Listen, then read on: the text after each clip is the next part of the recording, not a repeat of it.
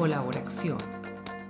un espacio para salir de los lugares comunes frente a la transformación de la educación y aventurarnos en los retos del conocimiento y el aprendizaje en flujos de interacción y construcción colaborativa. Además de revisitar los retos del uso intensivo de medios y contenidos digitales, en este podcast abordaremos entrevistas, historias de vida, tendencias y debates de actualidad, pero en miradas que no se atrapan en la coyuntura. Con ustedes, Sandro Jiménez, su anfitrión de co-inspiración para el conocimiento y el aprendizaje colaborativo. En el día de hoy voy a desarrollar una conversación con unos acentos íntimos que no les he compartido en este canal, como por ejemplo de dónde viene y cómo nació esta expresión que denomina el podcast la de colaboración. Y retomando esa historia que ya tiene bastantes años, voy a aprovechar para introducir las motivaciones que en ese momento dieron a la creación de lo que inicialmente fue simplemente un portal eh, web para llevarlo a lo que serán varias de las sesiones que vamos a comenzar a desarrollar a lo largo de las siguientes semanas, eh, que van a centrarse en cómo y por qué es importante convertir en experiencias demostrativas la dinamización de la interacción enseñanza-aprendizaje medida digitalmente y cómo ello también se puede extender no solamente a los procesos de enseñanza-aprendizaje, sino a todos los de gestión de conocimiento. Entonces, eh, bienvenidos a este capítulo de Retomemos la Historia y miremos hacia adelante. Ya retomamos.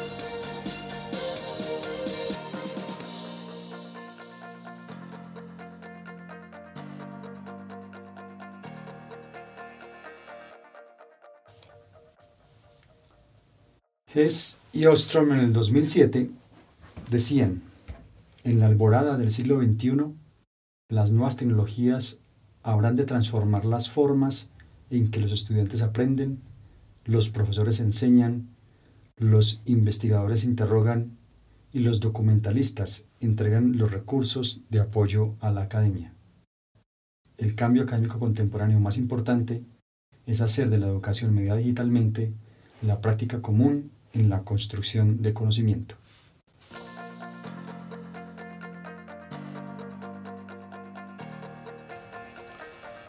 2007 no parece mucho tiempo atrás, pero con la cantidad de transformaciones que hemos vivido en esta década y media después de aquel entonces, parece una generación entera. En el 2007 estaba en mi segundo año del doctorado en Ciencias Sociales con énfasis en estudios interdisciplinarios que realicé en la Facultad Latinoamericana de Ciencias Sociales en la sede académica de Flaxo eh, en Ecuador para aquellos que han vivido la experiencia de estudios doctorales y sobre todo cuando uno ya se enfrenta al trabajo de desarrollo de tesis y de construcción de archivo, recordarán lo eh, solitaria que aquella experiencia suele ser y lo agobiante que en muchos casos cuando los archivos son como los que yo trataba en ese momento, un archivo histórico de más de 30 años eh, de volumen, la necesidad de encontrar eh, mecanismos de alternar la actividad de consulta archivo con otras cosas se vuelve muchas veces casi que terapéutica. Fue así como en el 2007, al igual que en esta eh, cita, se me ocurrió que una década previa de trabajo colaborativo, académico y de investigación que realicé a lo largo y ancho de Colombia, tanto en zonas altamente afectadas por el conflicto armado interno eh, como en zonas de desarrollo urbano emergente en Colombia, se convirtieron en una oportunidad para probar metodologías y tecnologías para la innovación social y la inclusión digital. Es así como en el 2007 decidí crear un portal que se denominó Colaboración, solamente con el propósito de compartir esas metodologías y los resultados que habíamos obtenido trabajando con poblaciones tan diversas como con la que lo hacíamos en aquel entonces. Este portal fue seleccionado entonces como uno de los portales eh, de mejor divulgación de conocimiento científico en ciencias sociales con propósitos de apropiación social y popularización y acceso abierto de ese conocimiento. No era mi intención, pero terminó siendo un resultado inesperado muy favorable, producto de lo cual comencé a formar profesores e investigadores en mecanismos para difundir, transformar, transliterar los resultados de la investigación académica para que se conviertan en recursos de acción social. Eh, así nació Colaboración, ya casi 15 eh, años atrás, justo justo con el desarrollo de la Web 2.0 y todas las oportunidades de trabajo colaborativo que se derivaron de entonces.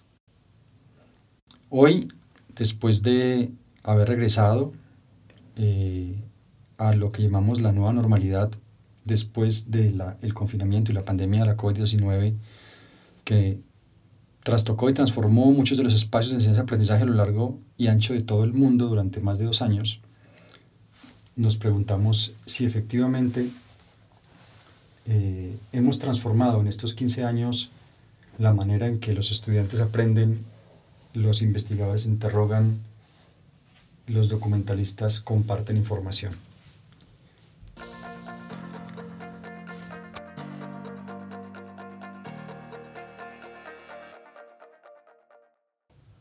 Como ya lo hemos tratado en capítulos anteriores con algunos de los invitados y en las reflexiones que hemos hecho en algunos de los capítulos previos de este podcast, eh, que de hecho nació producto de las inquietudes frente a las observaciones que realicé tanto en Canadá como en Colombia alrededor de qué se estaba haciendo durante la pandemia con la incorporación acelerada e intensiva de medios y contenidos digitales a los procesos de enseñanza-aprendizaje. La conclusión a la pregunta que acabo de hacer es que tal vez eh, no tenemos suficiente información validada y sistemática para poder responder positivamente a esa pregunta. Efectivamente hemos sido testigos del aumento significativo de la incorporación de dispositivos, de la incorporación de contenidos, en lo que hoy llamamos una suerte de la hiperabundancia de mediaciones que ha configurado IC, experiencias documentadas como el informational overload o la sobrecarga cognitiva por el incremento de la cantidad de contenidos y mediaciones que se le han puesto enfrente a los procesos de enseñanza-aprendizaje. Con ello no quiero decir que efectivamente estemos aprendiendo más y mejor, que estemos investigando de manera más colaborativa y que estemos compartiendo y divulgando mejor los resultados de la educación y de la investigación. para mí existen tres grandes eh, áreas de desarrollo que todavía tienen largo camino por mejorar y tienen grandes oportunidades al frente en todos los procesos de enseñanza-aprendizaje. Si superamos la idea de que la enseñanza-aprendizaje es la mera articulación y transmisión de contenido para ser consumido y luego validado a través de evaluación final, y que entendemos mejor la educación, la enseñanza, el aprendizaje y la investigación como una experiencia de gestión continua de conocimiento y el aprendizaje como un flujo, serían entonces tres grandes dimensiones las que deberíamos tener en consideración. Uno, la gestión digital de ese conocimiento que queremos co-crear. Dos, las habilidades en aprendizaje digital que podemos potenciar alrededor del aprovechamiento de los recursos de la revolución digital. Y por supuesto, la dinamización tanto de la experiencia de construcción de conocimiento como del aprendizaje en comunidades de interacción colaborativa medidas digitalmente. Entonces, gestión digital de conocimiento, habilidades en aprendizaje digital y dinamización de comunidades digitales son tres, tres ámbitos de desarrollo que considero aún tienen mucho por delante y mucha tela por cortar. Y por supuesto, en el mismo espíritu de una acción colaborativa, pues el trabajo en educación e investigación, pues hace sentido cuando desarrollamos experiencias en redes académicas digitales.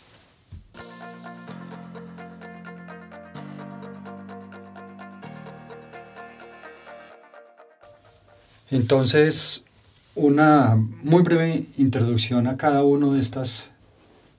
tres más uno dimensiones claves en los procesos de gestión de conocimiento y enseñanza-aprendizaje mediados por el uso intensivo de, medios y contenidos digitales. porque cada uno de ellos, de hecho, lo vamos a desarrollar en sendos capítulos dentro del podcast, tanto en reflexiones como en el día de hoy, como en entrevistas y casos prácticos. Entonces, la primera dimensión es la gestión digital del conocimiento. Ahí, más allá que pensar en la práctica común de repositorios digitales para acceder a conocimiento ya producido, aquí nos referimos a la propia práctica de construcción colaborativa de ese conocimiento y de la gestión del mismo. Entonces, para eso es importante que consideremos que en esta fase se hace énfasis en dos hechos fundamentales. El primero es que cada vez son más las organizaciones y los ámbitos y las personas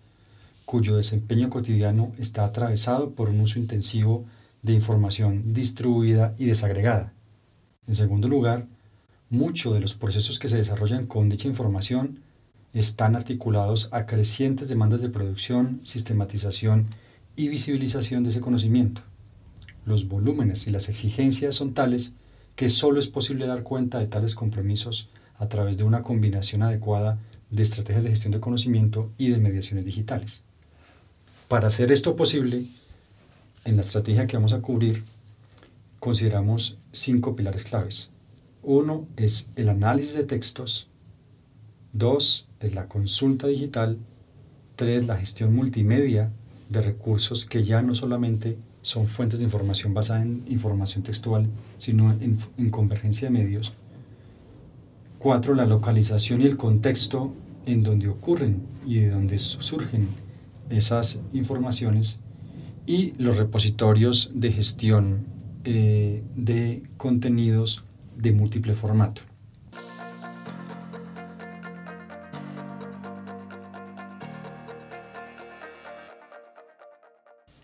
Miremos algunos elementos de estos cinco componentes. El primero es la consulta digital. El primer aspecto a plantear es la importancia de reconocer la gran variedad de opciones existentes para el desarrollo de consulta en línea y la captura de información en tiempo real. Esto va desde comparar los diferentes esfuerzos y costos entre la consulta tipo 1.0 o la analógica cuando teníamos que ir a archivos, tomar fotografía, eh, conseguir el material impreso, etcétera, etcétera, hasta ahora, cuando estamos 15 eh, años después de las consultas de lo que llamamos la web 2.0, donde la información está, está, abierta, se puede marcar y agregar colaborativamente, y ahora con la, el desarrollo acelerado del lenguaje natural e inteligencia artificial y la web 3.0 con la posibilidad de que sea el algoritmo quien haga esa consulta por nosotros. Es decir, se están pasando y ocurriendo cambios fundamentales que por supuesto deberían obligar cambios en habilidades, procedimientos y plataformas para cada una de las prácticas de consulta digital que desarrollamos en procesos de enseñanza y aprendizaje.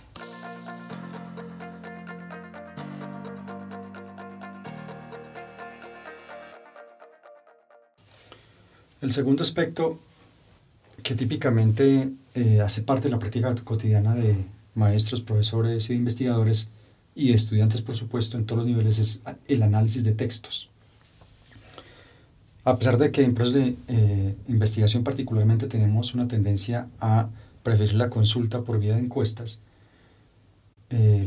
una de las razones dominantes para que esto sea así es porque se considera que estas son más fácilmente estructurables, que son parametrizables y que se considera que los textos abiertos y la información cualitativa es muy dispendiosa, subjetiva, poco sistemática, difícil de procesar.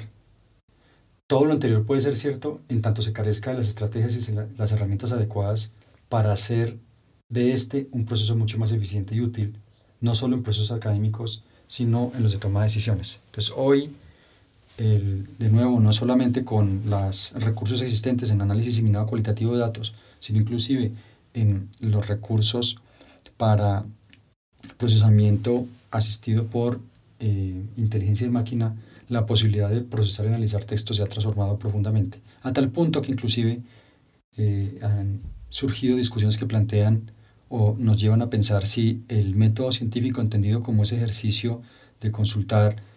eh, lo que llamamos marco teórico, los textos previos a un trabajo de investigación, ha muerto en la medida que si en el tiempo pre-uso eh, de algoritmos invertíamos el 50-60% de una investigación consultando textos para identificar los patrones de reflexión, análisis y, de producción que estaban en ellos, hoy con los recursos de inteligencia artificial, esa tarea importante que ocupaba tanto esfuerzo entre los investigadores puede ser o está muy cerca de ser sustituida por un algoritmo. Y en ese sentido, ¿en qué queda la práctica de la investigación eh, basada en la referenciación cruzada con eh, documentos, eh, resultados de investigación previa? Entonces, en el análisis de textos han ocurrido muchas transformaciones y creo que vale la pena considerar a dónde nos puede llevar esto en términos de qué significa hoy hacer investigación, sobre todo en el área de ciencias sociales y de humanidades.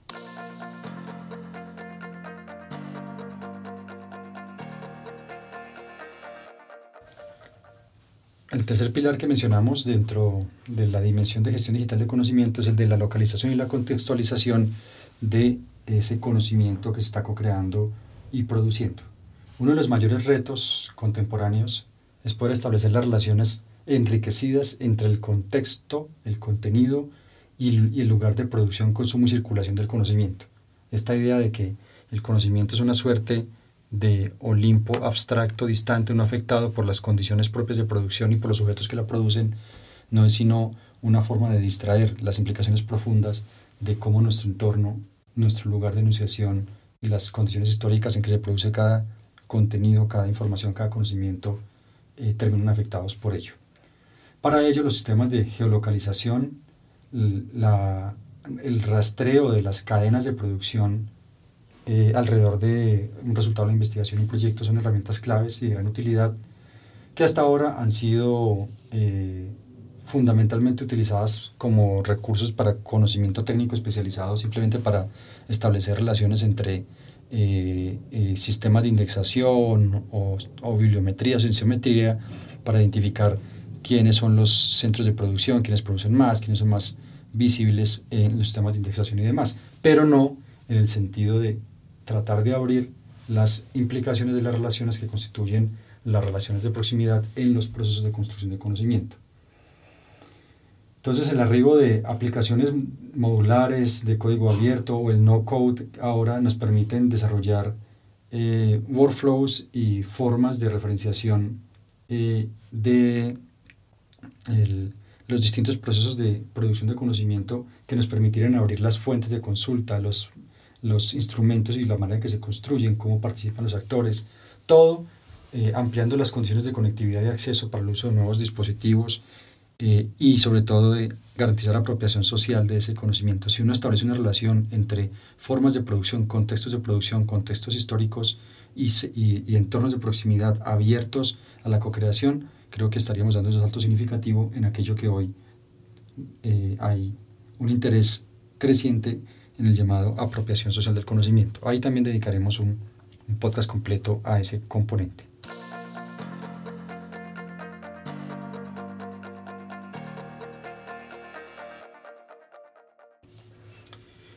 El cuarto de los componentes dentro de gestión digital de conocimiento es el de gestión multimedia. Esto ya no es un asunto solamente de diseñadores, de hecho una de las habilidades claves siglo XXI es la mentalidad de diseñador y el pensamiento computacional. En ese sentido, uno de los retos más significativos en términos de administración y sostenimiento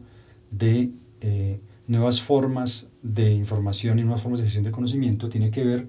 con el aprovechamiento de la multiplicación de formatos y medios a través de los cuales se construyen y se comparten contenidos. El potencial de la convergencia de medios y mediaciones se desaprovecha si tal variedad de piezas producidas no se disponen a través de sistemas de consulta, recuperación y co-creación que faciliten y dinamicen el aprovechamiento y la ampliación del impacto en términos de comunicación y el aprovechamiento social de tales recursos. Entonces, hoy por hoy, todos tenemos al frente recursos múltiples que si bien algunos varían del nivel de sofisticación y capacidad técnica que se requieren, hay muchos otros que no se requieren grandes habilidades técnicas para aprovechar la co-creación, el uso, la distribución y la apropiación de conocimiento enriquecido a través de la convergencia de medios y mediaciones.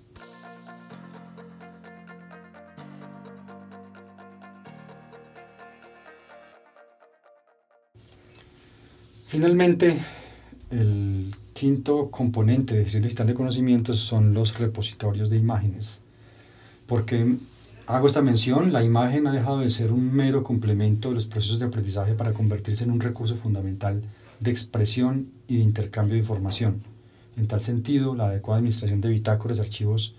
de capturas de distintos formatos, fotografías, representaciones, digitalización de material físico, suponen un recurso muy importante, pero su uso adecuado, procesamiento y aprovechamiento demanda también nuevas habilidades y nuevas interfaces. Que de nuevo,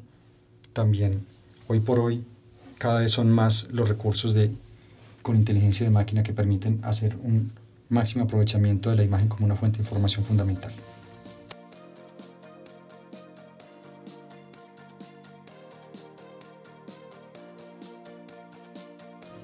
Entonces hasta aquí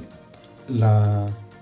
una breve descripción de esa primera dimensión que hará parte de la cadena de reflexiones y entrevistas que desarrollaremos las siguientes semanas. Hoy entonces simplemente introdujimos la de gestión digital del conocimiento. En el próximo capítulo les presentaremos otra de las dimensiones dentro de las nuevas áreas de discusión que vamos a desarrollar a lo largo de esta temporada. Gracias por su atención.